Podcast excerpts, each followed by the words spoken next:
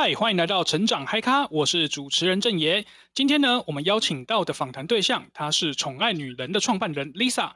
Lisa 呢，过去是一个护理师，最后呢，创办了宠爱女人一个二手精品的购物平台。她是如何走过这样子的一个历程，然后到最后去创办宠爱女人的？我们就先邀请 Lisa，呃，请 Lisa 跟大家打个招呼吧。嗨，大家好，我是宠爱女人的创办人 Lisa。Hello，Lisa。嗨，郑爷。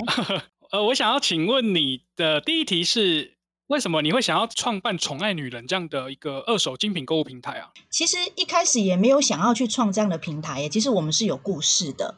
然后呢，要这个故事大家从二零一四年开始说起。“宠爱女人”本来只是一个在脸书上的一个精品社团，然后当时我。刚生了是生了双胞胎嘛，然后我就把我原本护理师的工作辞掉，那、哦、就为了要照顾他们，所以我就没有办法出去工作。嗯，那这段期间我就是在家里照顾孩子之外呢，嗯、我也就是想说，那就把我的一些以前工作的时候买的一些名牌包，把它放到网络上去卖，然后转转之间就加入了一个精品社团，嗯，我们就加进去，嗯、然后就在上面卖这样。哦，那原本。嗯然后也是，就是原呃，因为一个因缘际会啦，哈，就是说我们一样在社群里面的一个脸书的一个朋友，他就说，哎，他社团不想经营了，他就说，那那你要不要这样子？我就说，哦，好啊，那他就给我了。哦，这么好，对，就是还蛮还蛮 surprise，就是说，诶，他突然间给我，可是当时我们也都是玩票性质，就想说，好吧，那那既然有社团，那我们就经营看看这样子。然后他就在二零一四年的那个时候，我就得到了这个社团。那我只是把人引到另外一个社团，我就取名叫“宠爱女人”。那为什么要取叫“宠爱女人”呢？就是我比较重视女权，我觉得女人就是应该要爱自己，所以。我就想说，好，那我爱自己，我也要爱其他女人，所以我就取名叫“宠爱女人”。嗯，所以这个名字就就这样子成型的这样子哈。对，然后我就那时候也没想太多，反正我就经营嘛，我就当起社团的管、哦、管理者，然后维护社团里面的交易。团员如果有纠纷，我就处理；买到不对的东西，我就帮忙协调。但是我先说，这个是完全是免费的，然后是完全义务帮忙。但是我不知道，我就可能以前在家里带孩子的时间也多吧，所以我自己也很用心的在经营这一块。其实想起那个时候，其实也是没日没夜的在经营这个社团欸。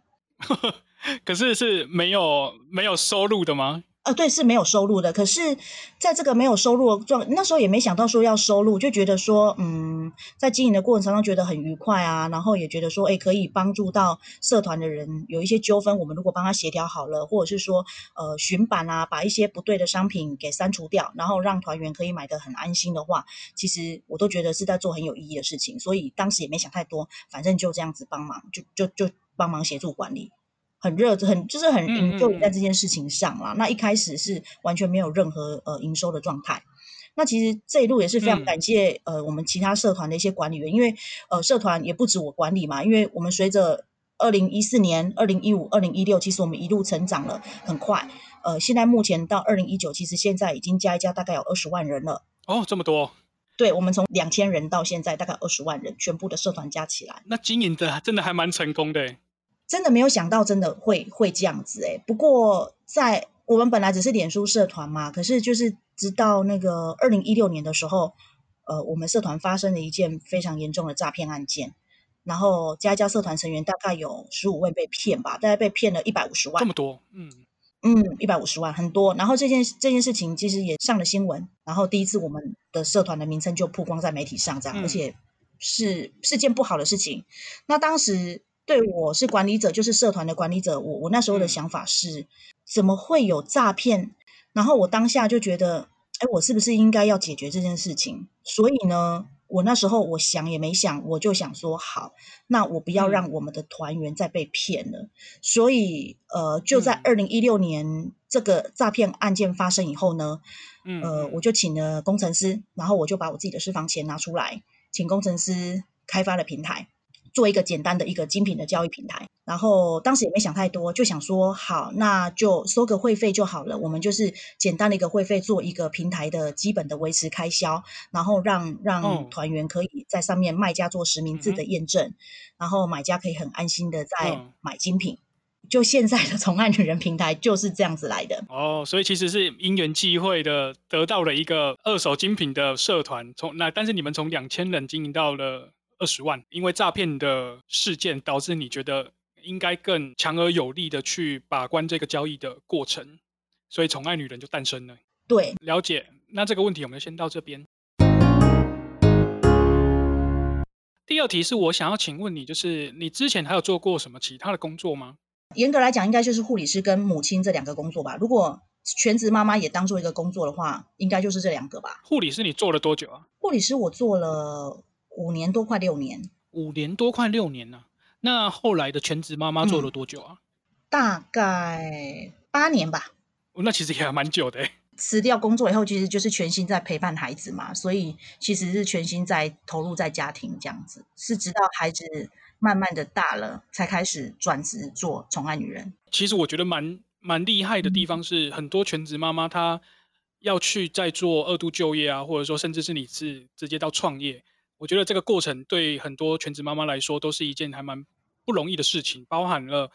呃，可能跟职场脱轨啊，嗯、或者是说包含了家庭的一些压力等等的，导致他们想要脱离那个全职妈妈的工作，其实是一件困难的事情。对，所以我觉得你这方面其实真的还蛮厉害的。其实我我身边很多全职妈妈都是像正言你说的这样子，就是说，呃，在带孩子的过程当中，其实就是全心奉献的给家庭，嗯、忘了自己是谁。然后我是那一个，我还知道我自己是谁，嗯、我要做什么，然后我自己有目标。我不会跟社会脱轨，因为我很爱自己嘛。所以感觉就像是说，不要因为家庭就牺牲了自己快乐的权利。没错，我觉得不要因为家庭把自己奉献了给老公，奉献奉献了给孩子，奉献了给公婆，奉献给父母，奉奉献了给自己的家人谁谁谁，然后就忘了自己。我我觉得，嗯、呃，女女我们女人是不应该这样子的，应该是要无时无刻都要爱自己。嗯，嗯，了解。好，那这个问题我们就先到这边。Lisa，我想问你的第三题是：你过去有什么经历，或者是不同的能力，可以帮助你经营宠爱女人，甚至是跟别人不一样吗？其实我很小，应该是说，我大概在我国中三年级的时候，因为亲戚的关系，然后蛮早就接触到名牌这个部分。哦，国三就开始接触名牌了 啊？对对，当不是我去接触，是是因为家里亲戚的关系，他们会买名牌包，然后会拿回来分享。那我大概国三的时候就知道，哎、嗯嗯，原来女生还有所谓的名牌。那当然那时候不知道什么是名牌，只知道说哦，LV 是很厉害的包包，然后大家都很喜欢它。好、嗯哦，那。嗯那个时候就大概知道哦，有名牌这两个字。那直到国呃专科专科的时候，那时候在念护专嘛，那女生就很喜欢买包包啊，买买一些漂亮的东西。那大概在专二的时候吧，嗯、我也开始关注到、嗯、呃更多名牌的讯息，因为很早我就有知道了嘛，嗯、所以那专二又专科又再更大了一点嘛，然后就就有在研究。那因为当时奇摩拍卖其实就已经开始蛮盛行的。所以大概从专科二年级的时候，我就知道说，哦，原来呃名牌还有分全新跟二手的。那全新二跟二手包其实它是有一些价差。那我也不晓得怎么样，就是我从专科二年级我就知道，哦，原来二手包其实是有买卖空间，而且是有利润的。嗯，所以呃，从大概专科二年级，其实我就有慢慢接触，再接触呃二手名牌包的买卖。那时候就开始利用二手名牌包的买卖，有去赚一些价差的部分了。有，那时候就因为上课嘛，我们就读护校，然后就是觉得，哎，居然可以这样子在奇摩上，就是呃买包回来，然后就是可以卖，那有一些空间。那那时候为了要是赚零用钱嘛，嗯、所以就做，就是、嗯、就玩玩看，觉得蛮好玩的。然后直到我当了护士，嗯、然后开始有一些工作，嗯、然后开始就开始狂买名牌包。就狂买名牌包了吗？啊，对，就因为有有经济能力嘛，又有经济能力就会买嘛。呃、那全新的买，二手的也买啊。你说每个月来一个这样吗？也是没有啦，因为当护士本来就很辛苦，所以呃，就我会买个包犒赏自己这样子。对，不仅是包啦，uh huh. 或者是说呃，有一些名牌小配件啊，就是在自己的能力许可的范围之下，就会去买这样子。对，嗯、那。呃，会运用在，我觉得应该是这样的一个过去的经验，再加上我的护理师的一个工作，嗯、它本身就是一个比较谨慎的一个工作跟态度，嗯嗯，嗯所以一连串到现在，我会把这一个态度，呃，应该是已经指导我我的那个呃观察的那个，呃，应该严格来讲是说，因为工作很谨慎嘛，所以对于现在在鉴定包包的部分的话，就是会看到一些呃别人看不到一些细节，就会很谨慎，就是用比较谨慎的态度去看待现在的呃包包的鉴定的这个部分，这样子。那嗯，我觉得跟别人比较特别的是，因为照顾病人的关系，所以我们其实很早就已经被训练成我们要察言观色，然后要观察、嗯、呃病人那时候很细微的一些变化嘛。所以嗯，也因为这样子，就是说在对于人跟人之间的一些沟通上，或者一些纠纷协调上，让我可以很顺利的在做协调跟洞察人性的这个部分。我觉得这个是我从过去的经验当中得到一个、嗯、呃很重要的一个。呃，算训练吧。哦，所以你意思是说，因为你从很小的时候就开始研究精品，因为亲戚的关系开启你对于精品的这一条不归路。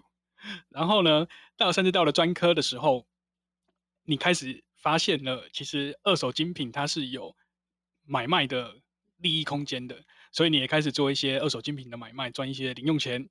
那甚至到了护理师的时候，因为比较有经济能力的，所以会比较多的去采买名牌包。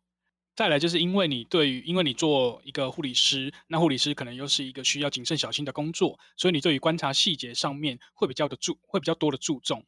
那甚至是说，因为你们会常常需要去观察病人，所以你对于观察人与人之间的沟通上面会是比较擅长的，或是会比较有经验。这样好像是可以帮助你做一些可能买卖上面的纠纷啊，或者是协调上面的问题等等的。好，那这个问题我们就先到这边。那第四题是我想请教你的是，从护理师到全职妈妈，到最后自己创办的宠爱女人，就是你横跨了三个不同的工作，然后甚至是不同的产业。你觉得这个跨领域的过程当中最困难的事情是什么？对我来讲，我我是一个很平凡，我本来就是一个很平凡的母亲嘛。嗯、然后其实做教育平台这件事情，其实一开始其实是蛮多人。不看好的，因为人家会觉得说，哦、呃，啊，你就是一个妈妈嘛，嗯、你凭什么去做 business？然后又是一个这种金融的交易平台，其实很多人都非常不看好。嗯、然后，但是对我来讲，我觉得人就是要做梦的勇气嘛，就是我们一旦要我们要为自己画一个梦，然后就是勇于的去实现它，不管时间长或短，就是要一步一步的走下去，然后踏踏实实的完成这样子。嗯嗯，我现在还是这么认为。也没有什么不可能，反正就是跟随自己的信念，然后找到自己的价值就能完成。没有会跟不会，就是做跟不做而已。对于其他如果也想要跨领域的人，你会想你会有什么建议想给他们吗？会有什么想建议？就是建议想做，如果说在自己的呃经济啦，或是说自己的环境跟自己的资源允许下，我觉得想跨领域的人呢，朋友就是说都可以去尝试看看，然后给自己一段时间，嗯，然后呃可以投入。有兴趣，然后进而投入之后，坚持的去把它完成。嗯嗯，所以就是对于想跨领域的人，你觉得只要找到了自己的目标，然后就是去迎刃而解，就是去坚持到底，然后做到自己想做的事情。对，没错，没错，没错。嗯，了解。好，那这个问题我们就先到这边。你觉得跨领域对你而言最大的收获是什么？应该是说，从这个过程当中，我发现自己有不同的可能性。然后可以透过一个这样的一个过程，让自己可以展现出更多的不同的价值。嗯，可能是我不安现况吧，我比较不安于现况，我我我比较觉得我什么我都想去尝试，哦、然后我觉得只要我想尝试或是我想做的，我都会把它做到最好。嗯，也不是说做到最好，应该是说我会尽我最大的努力去把它做好来，这样子。所以跨领域对你来说最大的价收获，应该是说。知道自己有更多的可能性，然后去，同时也去证明了自己其实有更多不一样的价值存在。哦，是的，没错。我想补一个问题，就是你觉得一定要跨领域吗？如果不跨领域，会有会有什么问题吗？不一定要跨领域，但是我觉得如果跨领域为自己的生活带来不同的经验，嗯、或者是说，哎，透过这个跨领域后呢，可以为自己带来有不一样的收入，创造更多的价值，嗯、我觉得那跨领域也没什么不好。对，没有说一定要跨领域，或是说不跨领域啊，因为现在也都是很推、很推崇斜杠人生嘛，嗯、就是说，呃呃，鼓励很多年轻人啊，或者是说很多像呃全职妈妈或是一些呃上班族，可以透过一些呃，可以有一些第二专长或是第二个事业，好、哦、来让自己有额外的收入，这个都是很不错的啊。而且跨领域不一定说一定要哎，找个、嗯、搞个创业，还是说一定要去做什么生意什么的？嗯、其实没有啊，嗯，其实没有，其实是可以去找到自己的兴趣，然后去发展它。嗯，我觉得这样也很棒。所以就是不一定要跨领域，但是你跨领域的就有其他不同的可能性、不同的发展，或者是说不同的兴趣去产生。没错，然后也会有激荡出不同的火花。哦，了解。好，那这个问题我们先到这边。第六题是我想要请教你，除了宠爱女人之外，你还会想做什么其他领域的事情吗？哦，会耶。其实我一我我还有一个。呃，应该是说，我还有另外一个梦吧，就是说我希望自己将来可以打造一个呃老人的一个养生村。当然，现在是有人在做，但是我我觉得这是在一个老人的长期照护的这个部分，长照的部分，其实是我未来想要发展的一部分。为什么会想做这件事啊？呃，可能跟我过去的工作经验有很大的关系，因为过去我在神经内科、嗯、呃当护理师。然后我们所照顾到的患者几乎都是老人家，嗯、那就觉得跟这些老人家相处起来其实特别的亲切。然后，其实老实讲，老人家在整个的社会结构体下，其实他是属于比较弱势的一个族群嘛，因为他没有工作能力嘛。